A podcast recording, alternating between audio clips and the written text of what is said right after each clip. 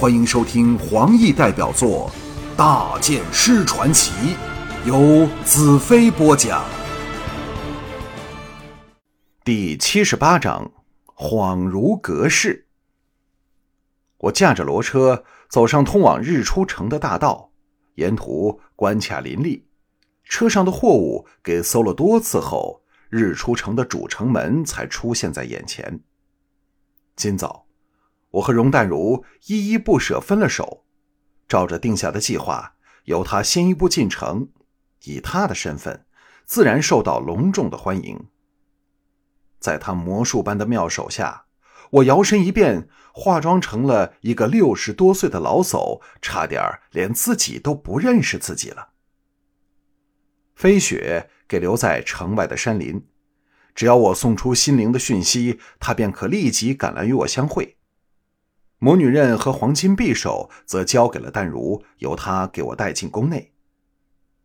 入城大道上载货的车络绎不绝，若非巡逻的军队此来彼往，一点都看不出大战将临的紧张气氛。日出城的高墙完整无缺，没有任何战争的遗痕，使我大感奇怪：难道阴风族和沥青的大军不用攻城便击败了义旗吗？又或者一起趁早逃跑了，我当然希望是后一个可能。守在城外的全是黑盔武士，不见半个阴风族的人。城两旁的旷野和山头上，军营密布，飘扬着的旗帜，清一色是沥青的凤凰旗，使我弄不清那是否是伪装后的阴风族大军。日出城背后是高耸的山峦。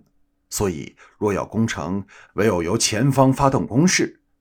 城内的守军可以凭着城高壁厚，轻易抵挡比他们多上几倍的敌人兵力。骡车越接近城门，越缓下来，随着进城的车队等候着守城军的查询。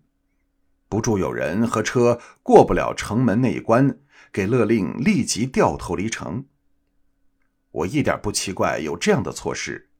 因为，若让我方的人进入城内，说不定可以把城内的人策反。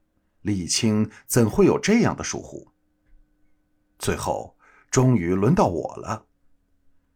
一名小队长走到我身旁，喝道：“你叫什么名字？哪来的？到这儿干什么？知不知道进城后没有守城官的批准是不可以离开的？”他这一大串问话，可能早被重复了千百次。说来滚瓜烂熟，又急又快，兼之含糊不清，一不留神，保证会听漏了。我装作听不清楚，侧下头去。那小队长反而放下心，看来他心肠不算太差。见我年纪大，以较慢的语调重复说了一次。我干咳了一声，沙哑着声音道。我乃神医方虎，到处济世救人。后边的车全是山草药物。呃年纪大了，什么也没所谓，只希望能医好几个人，于愿已足啊！我心中笃定已极，在战争中，医生永远是最缺乏的人才。不愁日出城的军方不欢迎我。后面搜车的黑盔武士道：“队长，都是上好的药。”小队长的脸容和悦了起来，犹豫片刻：“这真的是神医？”啊我充满信心的道：“谎言只有年轻不知天高地厚的人才说，没有病症能把我难倒啊。”小队长说：“如果发现你说谎，我会把你的舌头割下来。”他向其中一个手下道：“我军命在身，不能离开。你给我带他回家，看看能否治好我父亲的病。”我想不到这么快有生意找上门，心中暗喜。那小兵坐到了我旁边，冷冷道：“神医，入城吧。”在那小队长莫言家内，男女老少十多对眼睛的虎视眈眈下，我伸出手来。为躺在床上病得两眼深陷、出气多入气少的老翁诊治。自己经过化妆，看上去能令人有瘦骨嶙峋错觉的手，我不禁暗暗的佩服容淡如出神入化的化妆技巧，也不由想着她嫩滑丰满的娇体。没有了她的晚上，实在不易消磨。自得到魔女任内的异能后，我的性格起了微妙的变化，对事物开始积极，好像什么都有信心去解决、去争取。连面对命运都没有丝毫害怕，也不逃避爱情的来临，有种潇洒享受生命的快意。我的确比以前快乐多了。呃，神医，我吓得顿时从沉思中惊醒过来。有人问道：“是否？是否？”我知道对方想问是否没救了，当然。见到我这吃想的模样，自然会朝坏的一方面去猜。岂知我的心神却完全去了另外的地方。那小队长秀丽娟好的妻子道：“神医，我家老爷是什么病？”我愣了半晌，信口胡诌：“呃，是肝脏受了阴寒吧？”小队长的妻子皱眉说：“其他医生。”都说他腿上生了毒疮啊！不信你掀起被子看看。我心中暗叫不妙，个人脸上均现出不善之色。那带我来的小兵更是双目凶光闪闪。我镇定心神，微微一笑：“哈哈哈哈，那是寒气的现象，并非毒疮，而是肝寒毒。我一服药就能治好它。”说到这里，异能从我手中源源施进去，同时另一手探进怀中，胡乱掏出一片小干肉，塞进老人嘴里，让他吞进去。老人抗议道：“这是什么药？为什么像羊肉？”他话音刚落，全部的人立刻爆出欢呼声，更有人叫道：“可以说话了！可以说话了！”我暗叫惭愧，原来他病到连话都说不出，我也没发现。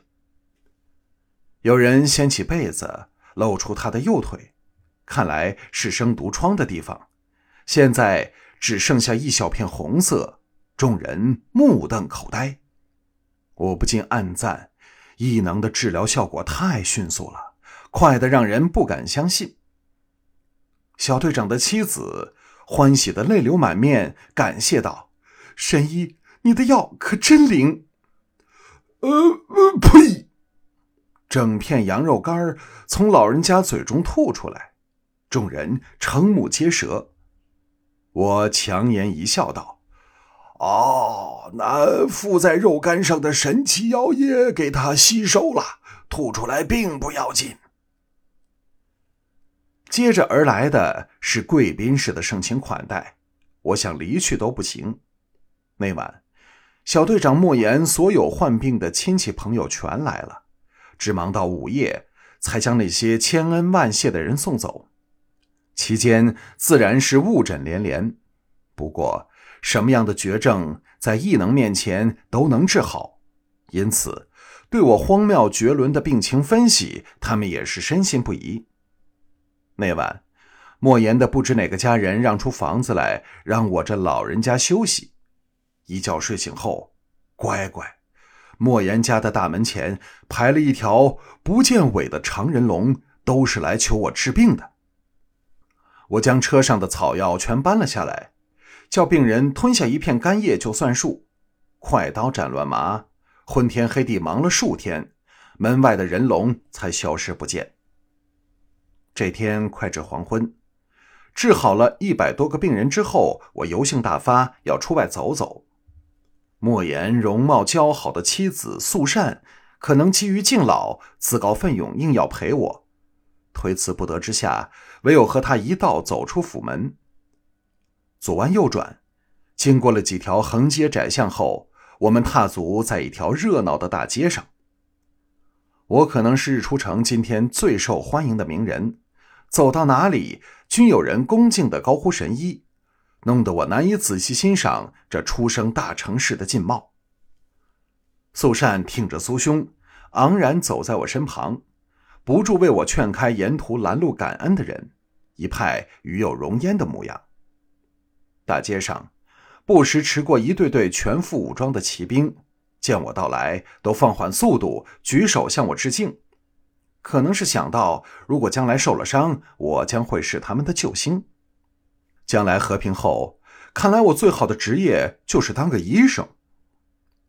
素善在一旁兴奋雀跃，黄莺般口吐银铃之音，向我介绍日出城著名的建筑物和名胜，最后索性亲热地挽着我这老人家的臂弯，欢天喜地地带我到处游荡。他的酥胸不时碰上我的手臂，使我大感尴尬，又不能告诉他我并非这么老。不知是否一路来的荒唐，使我很容易色心大动，所以对他这无意间的碰触，使我颇为消受不了。